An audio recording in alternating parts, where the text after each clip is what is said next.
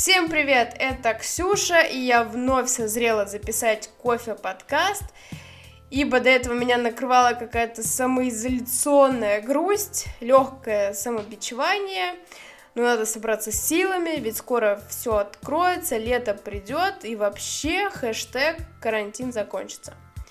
Какой-то одной темы я на сегодня не выбрала, потому что обо всем и понемногу хочется рассказать. Также готова принимать ваши вопросы в директ, на которые буду отвечать здесь. Итак, что по кофе новостям? У нас э, в закат ушел восход. Надеемся, что не закроются другие приятные кофейни. Готчи, как одна из самых социально ответственных кофеин до последнего держалась закрытой, но потом вспомнила, что она в первую очередь бизнес и открылась. Правильно, мы не хотим и тебя потерять. Тем временем у кооператива «Черный праздник», им 7 лет, поздравляем, процветание, больше осознанных гостей, даешь равноправие и вкусный кофе. Кооперативом, я помню, познакомилась, когда у них было заведение на Покровке. Вроде бы, поправьте, если это не так. Меня привлек подход. Была маленькая кофейня, народу не было, пахло замечательно, на улице солнце. Я заказала капучино, и я люблю наблюдать, как работает бариста, и заметила, что молоко взбивается вместе с термометром. Меня это поразило, и мне хотелось работать так же. На тот момент я уже работала в Double B. Тогда я оформила подписку, но спустя время мне вроде надоело или, и, или было дорого, но я отказалась, или было неудобно заказывать. В общем, я честно не помню, но я отказалась. Этой зимой я впервые нормально сходила в кооператив, без спешки, больного желудка или других э, любимых моих московских проблем. Кто не в курсе, я как приезжаю в Москву, так сразу у меня что-то со здоровьем случается. Мне понравился в кооперативе их дух, идеология и посыл. Я еще раз поздравляю ребят, всем сердцем желаю развития и процветания, больше нам таких замечательных, осознанных и социально ответственных проектов. Мне кажется, это как раз эта история про спешлти, где от и до понятно и что и зерном, и с людьми, транслирующие эту культуру. Тем временем вроде как закончился конфликт между кофейным профессионалом, поставьте кавычки где нужно, и блогером. Если вы вдруг не в курсе, ну вдруг не в курсе конфликта Димы и Оли, то вам надо наладить свои коммуникационные связи, потому что об этом историческом противостоянии должен знать каждый кофе-энтузиаст. Там весь замес начался с ироничной публикации Оли и продолжился ярой защитой Димы – и там понеслась. Можете отследить весь конфликт в профиле у Димы Бородая. У него все задокументировано. Он у нас человек-система. Все факты выложить, никакую клевету не пропустит. Там истории, публикации, эти длинные видео от ТВ. Э, посвятите этому целый вечер. Немного про себя. Я сделала несколько иллюстраций для Ska Russia, нашего отделения. Их можно посмотреть в инстаграм-профиле некоммерческой организации. Надеюсь, вам понравится, так же, как и понравилось мне. Для освоения этой новой программы Procreate мне далось, конечно, непросто, но весело. Мне хотелось как-то помочь нашему отделению, потому что есть явные проблемы с оформлением, а просто так смотреть и идти мимо я не могу, освоила программу, чтобы сделать красиво. И для себя сделала минималистичные рисунки на кофе-тему. Их можно посмотреть в инстаграм-профиле How Meet Your Coffee. Ставьте лайки, подписывайтесь, можете в директ кидать идеи. На своей работе мы сейчас, как и все, пытаемся вынырнуть из пучины тишины, наш кофе от папы, папы Power Coffee.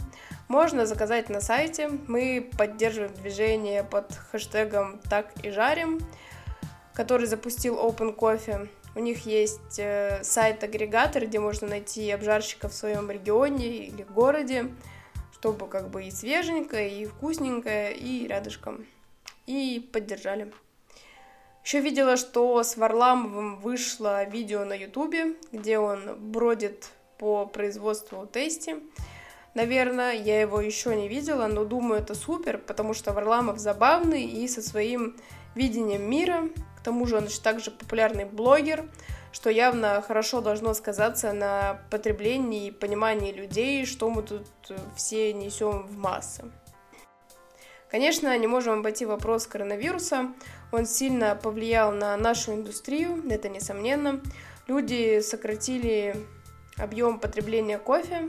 Из-за этого в странах произрастания возникают проблемы, потому что компании не жаждут скупать тот объем зеленого зерна, как прежде. Также учитываем еще тот факт, что сбор урожая в разных странах идет в разное время – для кого-то это начало урожая, для кого-то окончание. В любом случае сбор осуществляется пикерами, которым необходимо обрабатывать руки, защищать себя и также соблюдать дистанцию. Это может сказаться на скорости сбора. В таких странах, где налажен механический сбор ягод, таких как Бразилия, этот вопрос решаемый. Еще некоторые страны, такие как Китай, вводят на груз карантин две недели. Из-за этого может случиться нехватка контейнеров. А это сказывается на продолжительности хранения. У некоторых такой проблемы нет, где не вводят на груз карантин. Эти проблемы негативно могут сказаться на цене и свежести зерна. Помните, как вообще карантин возник как глобальная проблема в здравоохранении – Теперь всем очевидно, что эта проблема еще и экономическая. Вот так вот э, появление пандемии меняет вот цепочку поставки кофе. Но, но в наших силах не потерять интерес к спешлти кофе, интерес производителей. Потому что если нет потребителя, то чего и стараться.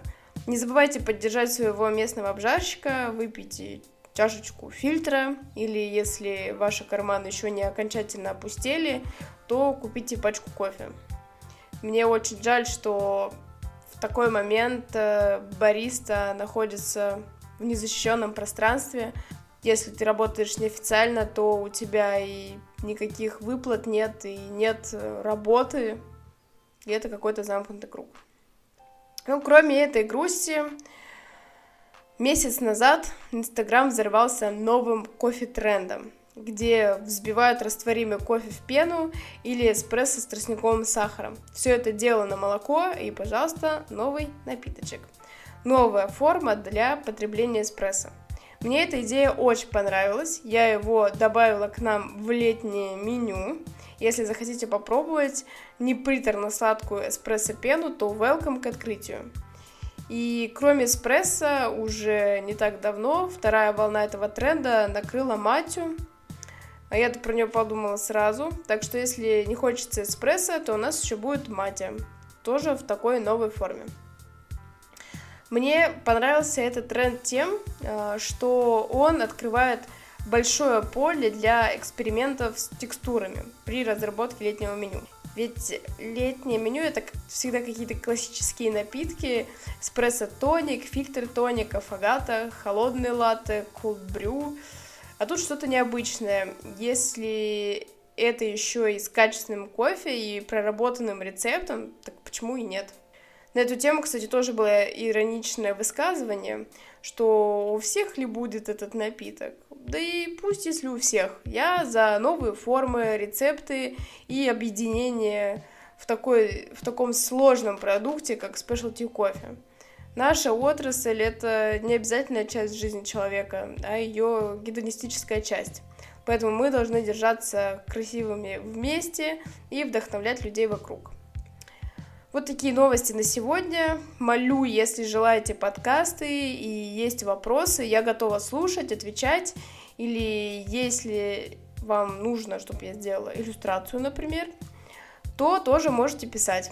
Всем здоровья, готовьтесь к лету, не забывайте, карантин закончится, а человеческие отношения останутся.